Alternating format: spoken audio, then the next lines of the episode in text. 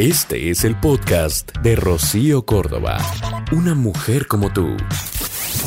Vamos a estar desarrollando un tema interesante. Tiene que ver con el síndrome de la persona esponja. Y te voy a platicar de este perfil de, de, persona y probablemente, vamos, puede que te identifiques o puede que para nada, pero esto de esponja es un término que usamos para hablar de este tipo de personas que digamos que no necesitan muchos estímulos eh, para producir en ellas emociones de alta intensidad. Suelen ser personas reflexivas, altamente empáticas, que digamos que tienden a implicarse emocionalmente con todo lo que les rodea porque forma parte, digamos que de su esencia. Este síndrome de la persona esponja no es propiamente un síndrome, más bien es un, es un estilo de personalidad que se caracteriza por diferentes rasgos. Las personas con estas características decíamos que son muy sensibles a todo su entorno, a las vidas de las personas que, que ven a su paso. Y bueno, pues esta alta sensibilidad también les puede generar en muchísimas ocasiones, digamos que un gran sufrimiento ante la cantidad de estímulos variados que tenemos, ante las diferentes situaciones, circunstancias o necesidades que vemos a nuestro paso todos los días. O sea, desafortunadamente vivimos en un mundo eh, en donde hay mucha desigualdad, en donde hay, eh, pues digamos que distintas eh, crisis en la vida de las personas de diferente índole y por supuesto mucha eh, pues situación digamos que desafortunada y estas personas aquello lo, lo sienten, lo viven. Sin embargo, digamos que no todo es negativo. Estas personas altamente sensibles también presentan, digamos que una, una importante capacidad para poder procesar todo lo que perciben en su entorno. Es como si tuvieran, digamos que los sentidos agudizados. El término de paz, bueno, pues em, lo propuso en los años 90 un terapeuta de nombre Elian Aaron para referirse a estos rasgos de personalidad que manifestaba una parte de la población y que tenían que ver con una mayor sensibilidad y bueno, estos em, estímulos medioambientales que les pueden mucho más que a cualquier persona. No sé si hasta aquí te, te, has identificado o conoces alguna persona esponja en tu entorno. Mira, suelen ser personas que por lo mismo tienen mayor facilidad para reflexionar, pero también como para hacer esta introspección. Personas que cuando procesan la información de aquello que ven, digamos que seleccionan y recopilan aquellos datos más interesantes, pero también lo hacen de una manera profunda. ¿Y cómo es que podemos eh, ubicar o identificar a estas personas? Esponja, mira, Toma nota, estas son algunas de sus características. O sea, suelen tener, digamos que, la intuición muy desarrollada.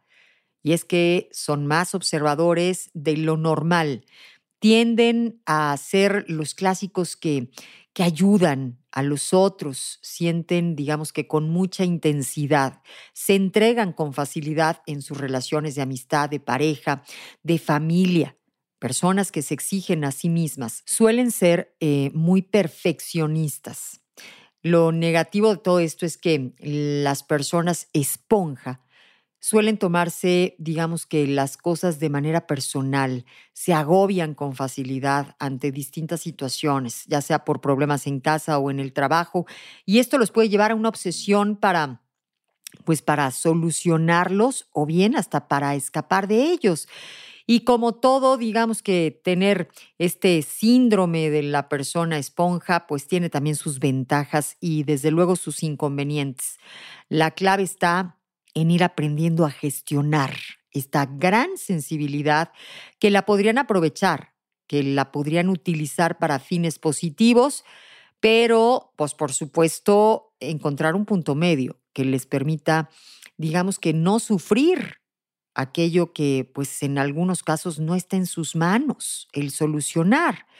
Sin embargo tiene sus grandes ventajas. Son personas muy intuitivas, son personas que alcanzan a ver las necesidades de los otros y por lo mismo hay quienes aprovechan esto, eh, vamos, para desarrollar muchas cosas interesantes y pueden llegar realmente muy lejos porque tienen esta capacidad de sentir al mundo, de ver a los demás desde, eh, digamos que una perspectiva sensible y para lograr verlos de forma más profunda. Pero por supuesto que también deben de aprender a identificarlo y aprender a vivir con esto. Digamos que esa alta sensibilidad o esa sensibilidad tan desarrollada puede hacer que se involucren emocionalmente con muchas cosas, con muchas personas, con situaciones que pueden eh, acabar generando daño. Y en estos casos se puede o se debe de aprender a canalizar los sentimientos.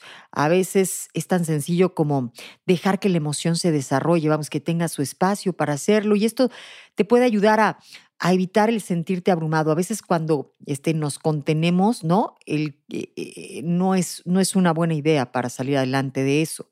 Este, déjate sentir las cosas, entiende eh, que no puedes resolver el mundo de todos los demás, ¿no? Es importante también controlar esta empatía, encontrar un punto medio entre no implicarse nada o implicarse en exceso. Tomar, sí, cierta distancia cuando sientas las cosas de los demás en exceso.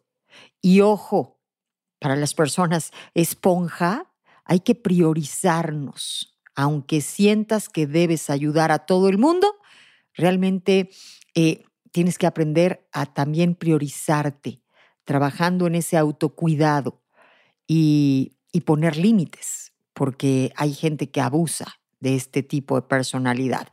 Y esto, bueno, pues digamos que va a ayudarte a, a ser ese gran ser humano sin que aquello te afecte. Y esto tiene muchas ventajas. Aprender a a leer a las personas, a saber cómo sienten, a mm, eh, alcanzar a ver las necesidades de otros, puede ser muy ventajoso en muchos sentidos, por supuesto. Así que trata de aprovecharlo y trata siempre de encontrar un punto medio. En todas las personalidades debemos de siempre trabajar ese punto medio para, pues digamos que dar al mundo y recibir lo que todo ser humano necesita, digamos, para estar medianamente bien es amor. El podcast de Rocío Córdoba, una mujer como tú, en iHeartRadio.